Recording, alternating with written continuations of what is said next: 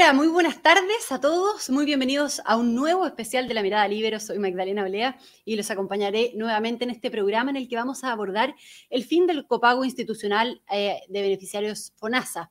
¿Qué fue lo que pasó? Ayer el presidente Boric anunció el fin del copago para beneficiarios de FONASA en los tramos C y D en la red pública, es decir, el fin del costo que pagan esas personas por las prestaciones médicas que se otorgan en los establecimientos públicos, quienes actualmente deben pagar por una atención el 10 eh, y el 20% respectivamente del valor total. Eh, estos beneficiarios suman cerca de 5 millones de personas y la medida regiría a partir de septiembre. Sin embargo, ya se han levantado algunas objeciones con expertos que conocen cómo funcionan los copagos y que han advertido que al eliminar el cobro a los beneficiarios 6D, eh, finalmente constituye un cambio mínimo, dicen, y que este anuncio tendría un objetivo más político que práctico. Em, antes de comenzar, bueno, como siempre, agradecerle el apoyo a la Red Libre contarles a todos quienes nos están mirando que a través de la misma descripción de este video pueden conocer más sobre la Red Libero y hacerse miembros. Y dicho eso, saludamos a Héctor Sánchez, director del Instituto de Salud Pública de la Universidad Andrés Bello, ex superintendente de salud. Héctor, muy bienvenido. Muchas gracias, un agrado conversar contigo como siempre. ¿Cómo estás?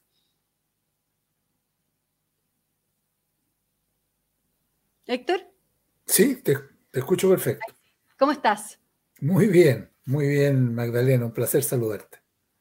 Héctor, bueno, ¿qué te parece este anuncio del fin del, copago para beneficiarios FONASA? Eh, y preguntarte al tiro si es una buena o mala medida para la gente y qué impacto genera realmente. A ver, eh, partamos por el impacto. El impacto que va a generar en el corto plazo es prácticamente cero. Ya, eh, porque, y voy a pasar a explicarlo. Sin embargo, la dirección de la medida es correcta en términos de que los beneficiarios del sistema público ya en la modalidad institucional eh, en el mediano y largo plazo eh, terminen sin pagar eh, copago. ¿ya? Por lo tanto, desde esa perspectiva yo no, no le veo problema. la dificultad es la siguiente, que cuando tú tomas la decisión de que a los grupos C y D eliminas el copago en la modalidad de atención institucional, tú te olvidas de un pequeño detalle de que un porcentaje muy importante de estos beneficiarios, en el caso del grupo D, sobre el 90% y sobre el 60% en el caso del grupo C, se atienden en la modalidad de libre elección. ¿ya? Y por lo tanto, al atenderse en la modalidad de libre elección, aunque tú les des gratuidad, no se van a atender en la modalidad institucional, básicamente porque hay dos millones de personas en la lista de espera por especialistas o procedimientos ambulatorios y hay más de 315 mil personas que están esperando por una cirugía. Por lo tanto, si hubieran personas que hoy día usan la modalidad de libre elección para saltarse la lista de espera, y a esas personas tú le dices, no use más la modalidad de libre elección, use la modalidad institucional, porque usted no va a pagar nada, suena muy bien, pero a la hora de los que hubo, ya ese beneficio solo se va a permitir cuando en definitiva se terminen las listas de espera. Porque si no, la persona que cambia de la modalidad de libre elección a la modalidad institucional va a pasar a engrosar las listas de espera, con la sola excepción de las personas que ingresan por urgencia. O sea, Héctor, para entenderlo muy bien, tú dices que la mayoría de las personas que tramos C y D utilizan la modalidad de libre elección, es decir, que terminan atendiéndose en el sector privado porque la atención actualmente está copada y por las listas de espera que son muy grandes, como bien tú lo explicas. Pero si la gente no utiliza este tipo de, atención y ahora con este anuncio, digamos, Héctor, de que da el gobierno de que sería gratuito, ¿tú crees que va más gente a querer eh, acceder a la gratuidad ahora y eso va a terminar colapsando en el fondo aún más las listas de espera?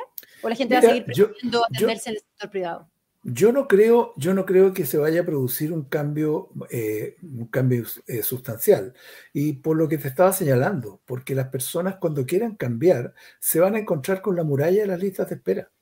¿Ya? Porque piensa lo siguiente, si una persona, si hoy día tenemos eh, dos millones de personas esperando en la lista de espera, y una persona que se estaba atendiendo por la modalidad de libre elección quiere hacer uso de este beneficio y se quiere atender en la modalidad institucional va a pasar a ser la persona 2 millones 1, porque esa persona va a tener que entrar a la cola.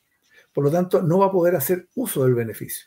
Y esto lo tienen tan claro las autoridades que en definitiva estimaron que el costo de la medida eran 21 mil millones de pesos al año. Eso significa que son menos de 2 mil millones de pesos mensuales. ¿Y saben lo que esto significa del presupuesto sectorial? Significa el 0,2% del presupuesto total sectorial a 11.200 billones de pesos. Por lo tanto, desde el punto de vista del impacto financiero, eso ya te muestra de que desde el punto de vista de quienes se verán favorecidos son muy, muy pocos. Por lo tanto, no guarda relación la, eh, eh, la, la, magnitud del anuncio, la forma del anuncio, la puesta en escena del anuncio con el efecto real sobre las personas. Lo cual a mí me hace pensar dos cosas. Lo primero, que efectivamente esto tiene más de política que de efecto real sobre las personas. Y segundo, me hace pensar de que hay que ser muy cuidadoso con el manejo de las expectativas, porque en salud la gente se va a sentir engañada si es que a la hora de los que hubo y cuando quiera usar este beneficio no lo va a poder utilizar. Por ahí han planteado personas que, han planteado algunos parlamentarios que, que, este sería un paso muy importante adelante. Pero yo, yo, yo no veo por dónde, porque en estricto rigor las personas hoy día, los partos, las cesáreas, se están haciendo en el sector privado. Para eso hay paquetes que tiene FONASA y se pagan a través de la modalidad libre elección. Y la gente prefiere hacerlo allí. Las únicas personas que podrían verse favorecidas son urgencias. O sea, tú dices que al final, eh, o sea, ¿qué va a pasar con esta gente que, espera la eliminación de los copagos? Digamos, ¿tú crees que se está jugando, que el gobierno está jugando finalmente con las expectativas de, esas personas, con las expectativas de la gente? Yo creo que sí.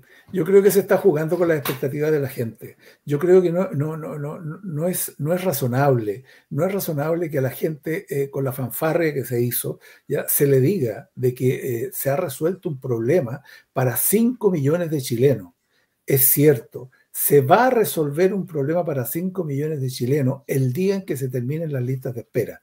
Y las listas de espera no se han terminado en este país en los últimos 10 años.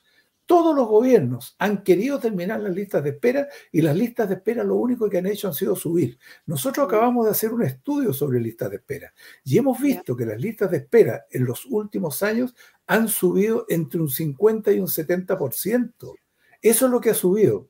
Y ojo, el, presupuesto ha subido en un 40%, pero la producción del sector salud no ha subido eh, eh, correspondientemente y por lo tanto se han seguido acumulando las personas en la lista de espera. ¿Y cuánto tiempo espera aproximadamente una persona en la lista de eh, espera? es variable, pero se mueve entre 300, dependiendo la especialidad y dependiendo el tipo de cirugía, entre 300 y 500 días. Por lo tanto, el tiempo de espera también es muy importante. ¿ya? Y esa situación es la que en definitiva hace pensar que mientras no se resuelva las listas de espera, va a ser muy difícil que un beneficio como el anunciado pueda realmente eh, eh, la gente sentirlo, sentirlo en su bolsillo. ¿ya? Una cosa es la teoría, pero otra cosa es cómo funciona el sistema en el mundo real. Y en el mundo real, ¿qué es lo que nos dice? ¿Ya? De que en definitiva este beneficio lo único que va a generar en este minuto, mientras las listas de espera no terminen, va a generar expectativas frustradas. O sea, para, entenderlo bien eh, y súper claro, Héctor Sánchez, eh, este anuncio del presidente se trata de un cambio mínimo en la práctica. Tú dices que es, tiene más de política que, práctica, digamos. Mira, eh, es, es, un cambio de política pública, sí, desde el punto de vista de que en definitiva eh, dos grupos que tenían copago no lo, no lo van a tener en estricto rigor desde el punto de vista conceptual, pero no lo van a poder usar el beneficio. ¿ya? Eh, ese es el problema, porque el beneficio, eh, este grupo de población lo que usa es realmente la modalidad de libre elección. Mira, ¿cuál habría sido realmente la medida que realmente habría tenido un impacto en el grupo 6 de FONASA? que el gobierno hubiera dicho, se terminan los copagos para los afiliados al grupo C y D en la modalidad de atención institucional y en la modalidad de libre elección. Esta sería una medida que costaría aproximadamente 440 mil millones de pesos, pero resolvería un problema real de estos grupos de población y en segundo lugar reduciría sustancialmente las listas de espera, porque se le daría una verdadera solución a las personas. Perfecto, perfecto. Héctor, entonces es una medida más, más política que práctica, en el fondo. Es política, es, política, es política pura y lo que es peor, es política electoral. Esa es mi impresión. ¿ya? Y esa situación es compleja, porque se está jugando con las expectativas de las personas. Y la ministra de, Salud, María Begoña Yarza, decía que, en esto no hay letra chica. ¿Tú estás de acuerdo con No, está escrito en letra chica. No es que no haya letra chica, está escrito en letra chica. ¿ya? Y cuando la misma ministra dice que la medida cuesta 21 mil millones, que es el 0,2% del presupuesto sectorial, nos está diciendo, con letra muy chica, muy grande en este caso, nos está diciendo de que el beneficio prácticamente no va a alcanzar a muchas personas. Piensa lo siguiente, ¿ya? Un trasplante hoy día te cuesta alrededor de 150 millones de pesos. 150 millones de pesos. ¿Ya? Y eh, mensualmente este presupuesto sería del orden de 1.800. Podría alcanzar para 10 trasplantes. Y la demanda es muchísimo mayor ¿ya? Que, eh, que lo que en definitiva eh, podría cubrir. Fíjate que este presupuesto de 21 mil millones es menos que el presupuesto de una patología GES. Mira. Si es muy poco, si es muy poco, si la gente tiene que entender de que esto es muy poco, no, no, no, no, no mueve la aguja en ninguna dirección.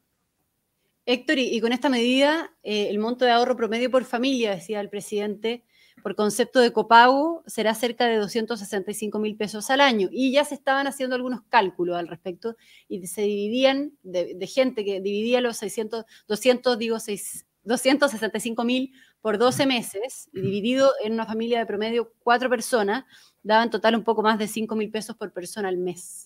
Había crítica eh, al respecto. Digamos. Mira, yo, yo, yo lo dividiría, el monto lo dividiría por cero, por una razón muy simple ¿ya? Eh, por una razón muy simple, porque en definitiva este es, un, este es un monto que no va a poder llegar a las personas, por las razones que yo te estoy explicando, ¿ya? Porque las personas no van a poder hacer un beneficio, ¿ya? Este es un beneficio teórico, ¿ya? Y como es un beneficio teórico, ¿ya? En definitiva, tú puedes hacer todos los cálculos que te parezca conveniente, pero al final, ¿ya? El mundo real va a ver de que las únicas personas que van a usar este beneficio son las siguientes, los que entren por urgencia y en segundo lugar, aquellos que ya están en la cola, que ya han pasado los 300 días o que ya han pasado los 500 días, ¿ya? y les toca en suerte recibir el servicio y la intervención y van a recibir la buena noticia que no van a pagar copago.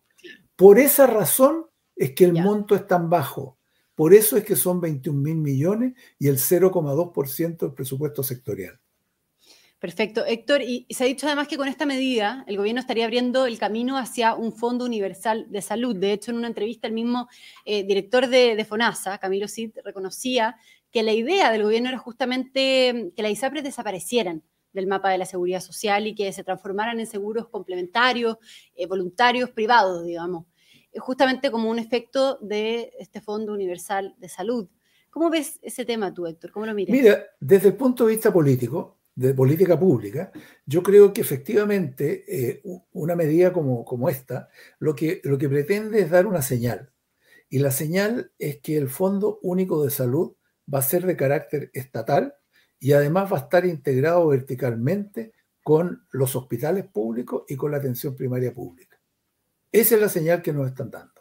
¿ya? Y que en el fondo le están diciendo a la gente de todos los grupos eh, que están en FONASA y todos van a pasar, eh, piensa lo siguiente, todas las personas que ya están en ISAPRE van a pasar a conformar el grupo D de FONASA. Todos pasamos al grupo D de FONASA. Eso hay que tenerlo claro.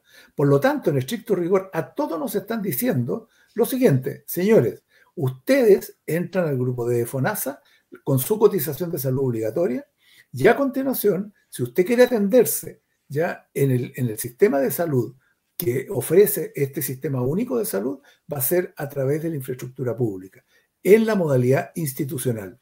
Porque si la señal hubiera querido ser de que usted va a poder atenderse también en la modalidad libre elección, lo que habría hecho el presidente habría sido eliminar el copago para la modalidad de atención institucional y para la modalidad de libre elección. Y eso no lo hizo. Solamente lo elimina para la modalidad institucional. Por lo tanto, la interpretación del director de FONASA es correcta en términos de que lo que quieren es crear un sistema estatal único, ya monopólico, con un monopsonio que va a ser el aparato público prestador de hospitales que tiene 2 millones de listas de espera en eh, consulta especialidad y tiene 315 mil personas esperando por una cirugía. Esa es la señal.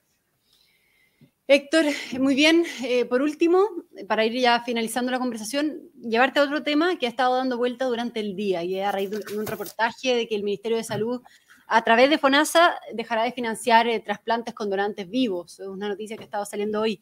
Solo preguntarte cómo, cómo miras o qué te parece este tema.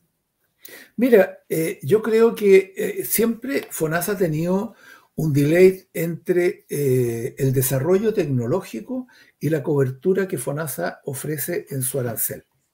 ¿ya? Eh, por, la forma en que se conforma el arancel y por la forma en que se aprueba este arancel. ¿Ya? Primero hay un análisis técnico, ya lo aprueba el Ministerio de Salud, lo aprueba el Ministerio de Hacienda y posteriormente va a la ley de presupuesto y lo aprueba el Parlamento. Y recién ahí las prestaciones están cubiertas. Lo que yo creo que está sucediendo es que este proceso respecto de los trasplantes eh, con pacientes vivos ya no, eh, no, está, eh, no está incorporado en el arancel. Y como está incorporado en el arancel, ¿no es cierto?, no lo están cubriendo. Situación que probablemente, y dado la alarma pública que ha generado y la necesidad, ya lo más probable ya es que en definitiva este problema se resuelva y este problema se resuelva en un futuro próximo, ya eh, eh, probablemente antes de que termine el mes de agosto. De eso sí que estoy seguro. Ya antes de que termine agosto este problema va a estar resuelto. Por una razón muy simple, porque después viene septiembre y en septiembre van a pasar muchas cosas. ¿ya? Entonces, desde esa perspectiva, creo que este problema lo van a terminar resolviendo ahora. ¿ya? Y lo que me sorprende es otra cosa. Me sorprende que, en definitiva, eh, eh, hasta el 31 de diciembre, aparentemente, por lo que señala el reportaje, porque esa es la información que tengo, ya lo que señala el reportaje es que esta prestación se habría estado, se habría estado cubriendo por FONASA. Claro, y que ahora no se cubre. Por lo tanto, ahí hay una situación confusa de por mm. qué FONASA cubrió esta prestación hasta el 31 de diciembre y no la está cubriendo durante este ejercicio. Entonces, eh, eh, es sorprendente. Rara vez una prestación ha sido eliminada del arancel. Lo que puedo suponer es que a pesar de que no estaba en el arancel, por algún mecanismo la cubrieron el año pasado. Y en este momento, ya la actual administración de FONASA no la está cubriendo porque no está en el arancel y a lo mejor desconoce ese mecanismo. ¿ya? O a lo mejor ese mecanismo no existe y estuvo mal cubierta. E, esa situación eh, todavía está por aclararse. Esta es una noticia que está absolutamente en desarrollo. Súper, muy bien. Entonces, Héctor Sánchez, muchísimas gracias por acompañarnos en este especial de la mirada libre. Un placer. Muy bien. Muy bien. Magdalena, un placer saludarte. Y a todos, muchas gracias también quienes nos, nos, sintonizaron, quienes nos están viendo aquí en este especial de la mirada libre. Nos volvemos a encontrar en una próxima ocasión. Que les vaya muy bien. Hasta luego.